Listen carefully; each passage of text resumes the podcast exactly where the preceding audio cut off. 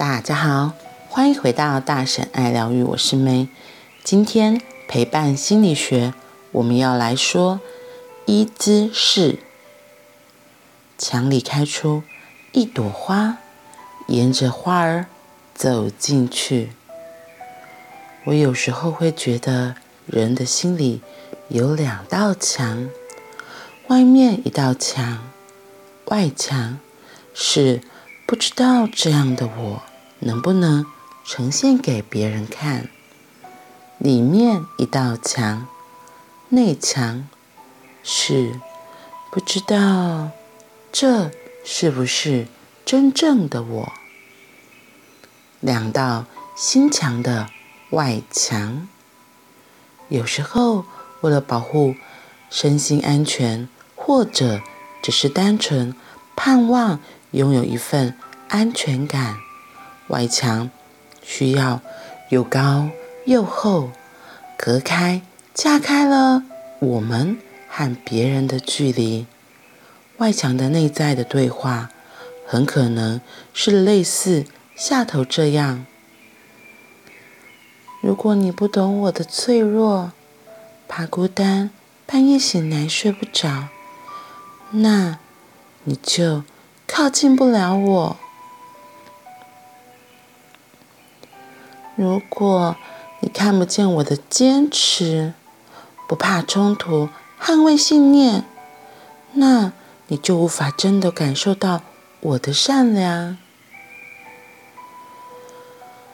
如果你不能拥抱我的羞怯，怕生，容易紧张，需要时间慢慢熬，你就看不见真实又。有点调皮的我，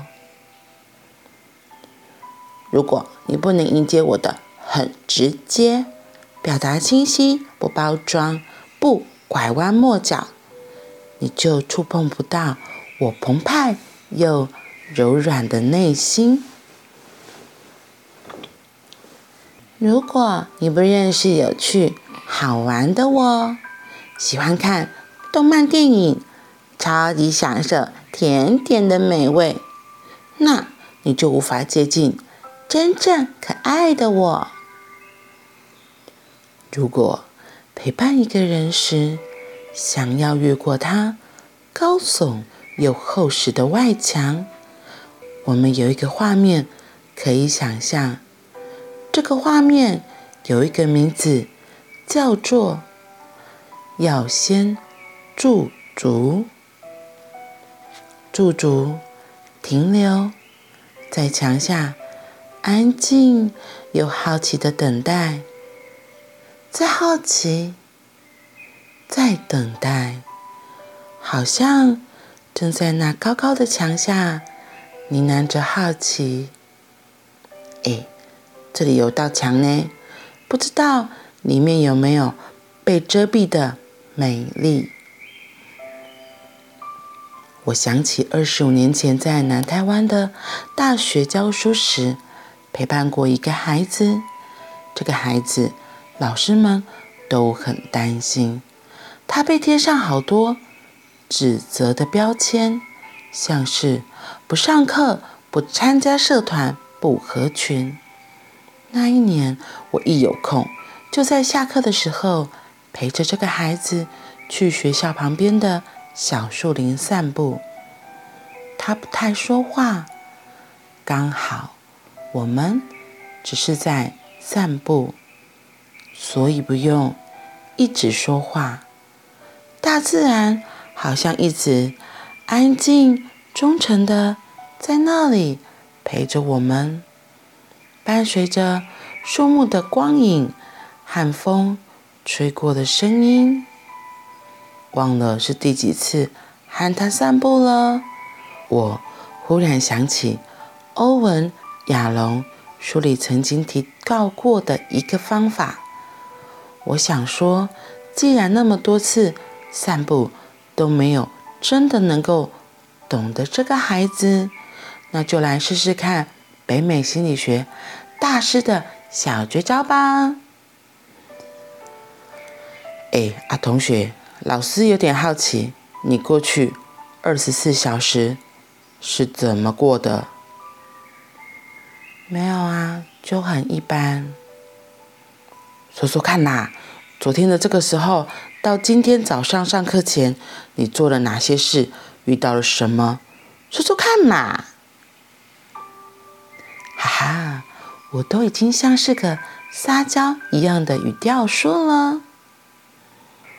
哦，好。可爱的孩子歪着头想啊想，然后说：“我下课去吃饭，然后去书局逛逛，然后啊，对了，昨天晚上刚好是每个星期二的晚上，我半夜两点到三点都会听一个很好笑的广播节目，孩子的声音。”开始上扬，那个节目超好笑的，超白痴的啦！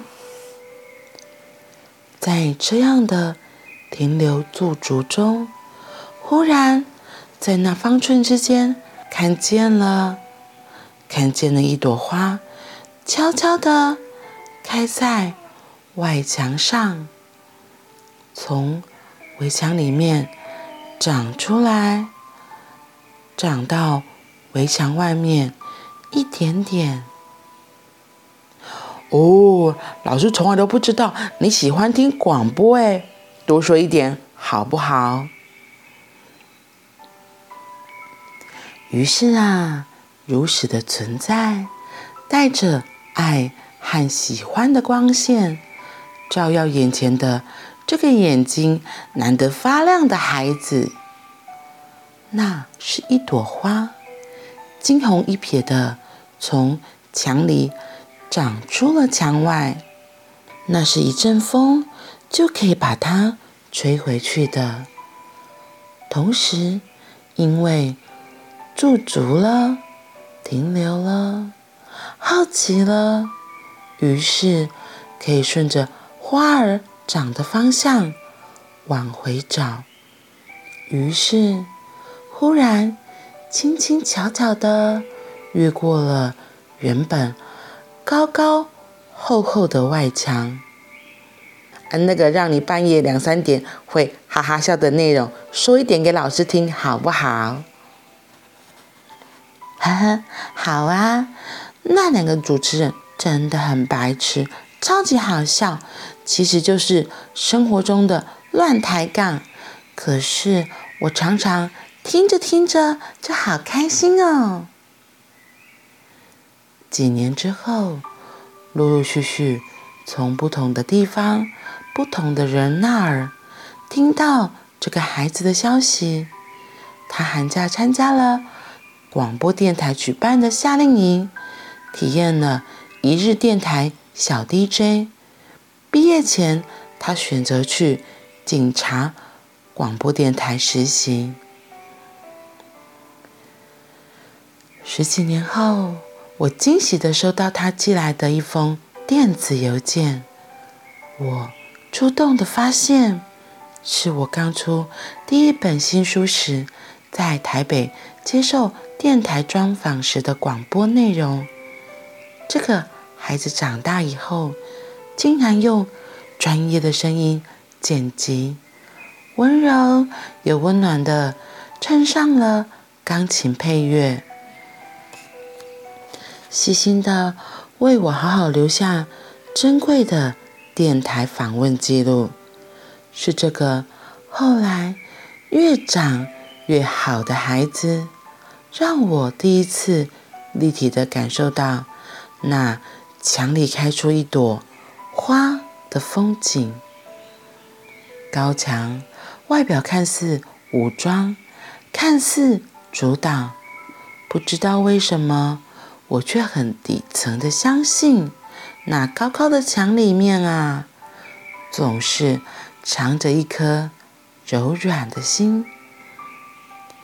于是，如果有机会看见一个孩子，说到哪里突然明亮那一刹那的眼睛，或者听懂了这个孩子昨天和今天有哪里一点点不一样？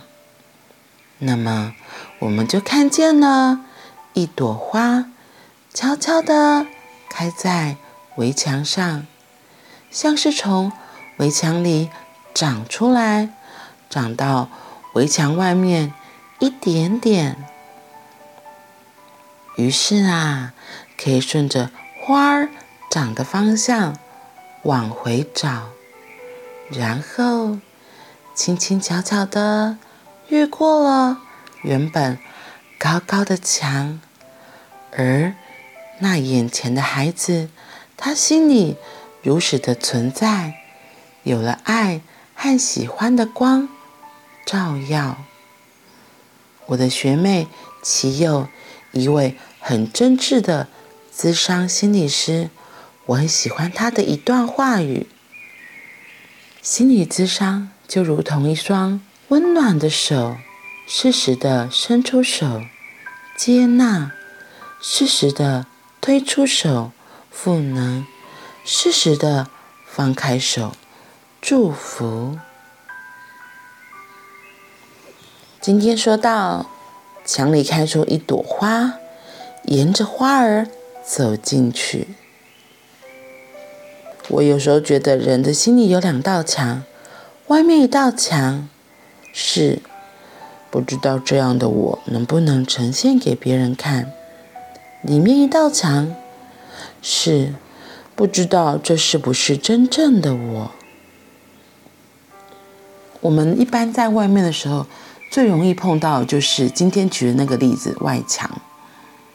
哈克他深深的相信，在又厚重又高的墙里面有一颗柔软的心。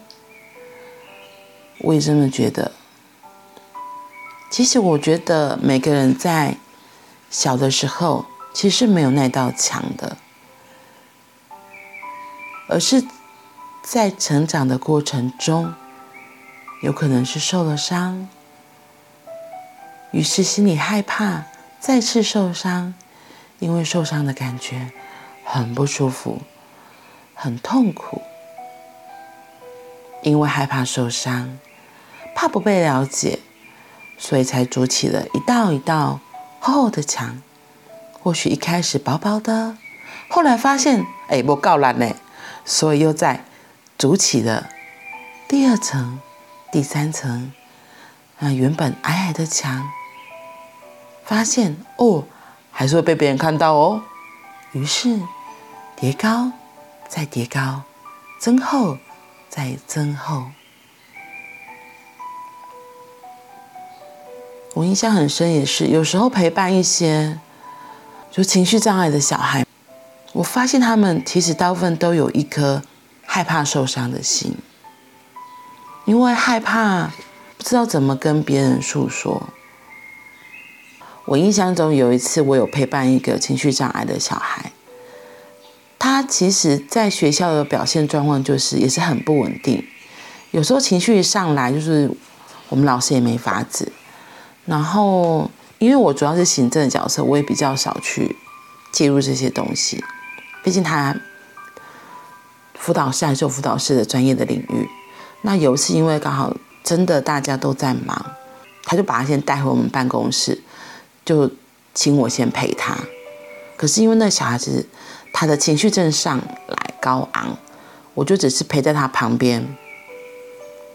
我就说，你有什么话都可以说，那不要说也没关系，只是老师就先陪你在这边。于是我把他带到一个空的房间，就在那边只是陪着他。对，因为我觉得。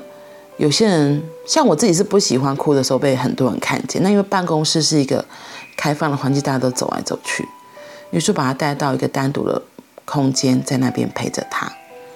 那一开始他的情绪还是很高昂啊，然后就还是哭啊。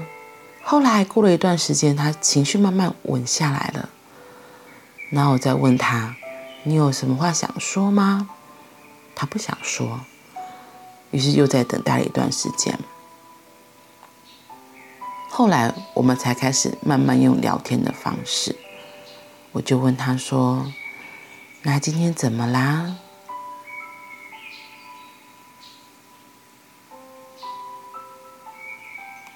今天有发生什么事吗我觉得你看起来好像很委屈。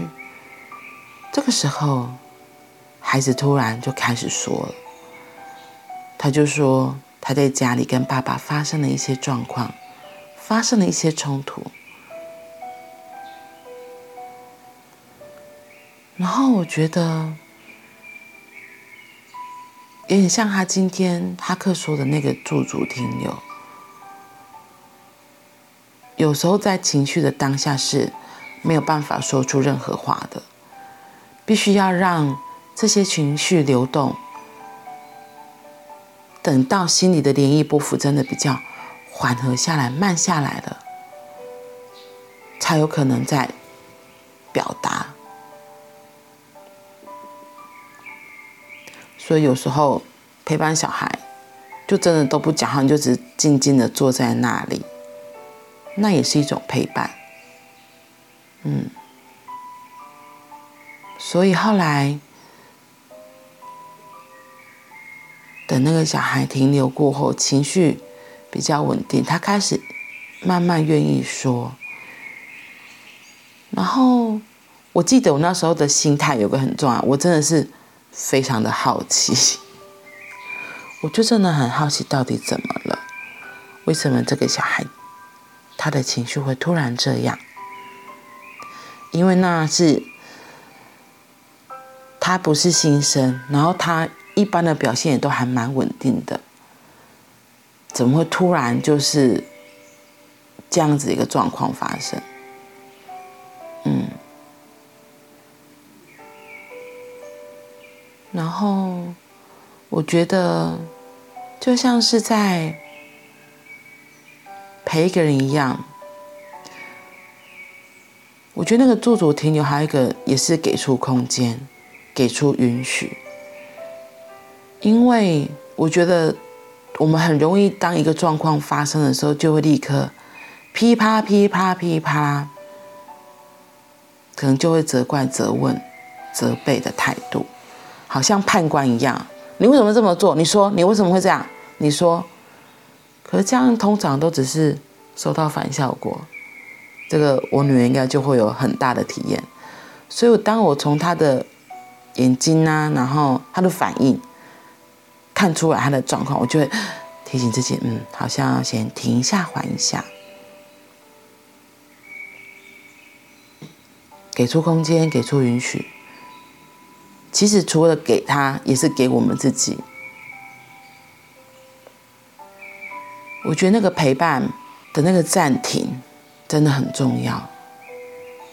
有时候，就是当，就是当一个情绪高涨的时候，那个你们就是在完全不对频的状态下，所以我觉得那个驻足停留也是另外一种方法，让两个情绪。不一样的人，一个可能在高高，一个可能在低低，然后有机会，因为这个空间这个允许的状态出来了，那个波动慢慢慢慢也会自然调整，会比较同频一点。对，所以那样子同频，真是需要一段时间的，可能就会有机会，可以开始进入一个不一样的阶段。嗯。然后啊，这边有个很重要的陪伴者的小诀窍，在今天的举例里面，他有说，他就问同学嘛，他不是要拿出心理大师的小绝招吗？他就问他说：“你二十四小时怎么过的？”结果那同学立刻就回答：“没有啊，就很一般啊。”他说：“这个句点式的回答，没有啊，很一般啊，千万不要轻易就被一拳 KO 打败，更不要轻易就放弃追问，必要的时候。”撒娇搞笑，东敲敲西敲敲，碰碰窗框都很棒的，嗯，所以我觉得就是真的要有一颗非常好奇，就是对生命好奇，对这个人好奇，你才会一直想要追下去嘛。像我自己真的就是很好奇的人，好奇宝宝，所以我就会一直，我真的会问啊，可是。就是记得要先，也要先给出空间之后，然后再来好奇。他句点了，没关系，停一下，再想其他的话语，我看到其他的东西来问、来说，或是聊天，再引发他的兴趣。如果你想要了解一个人，记得，如果你放弃了，就什么也问不到。保持一点好奇，真的像老师说的，撒娇啊，搞笑啊，什么方式都可以。嗯，重点是可以更靠近一个人。好啦，那我们今天就先到这里喽，我们明天见，拜拜。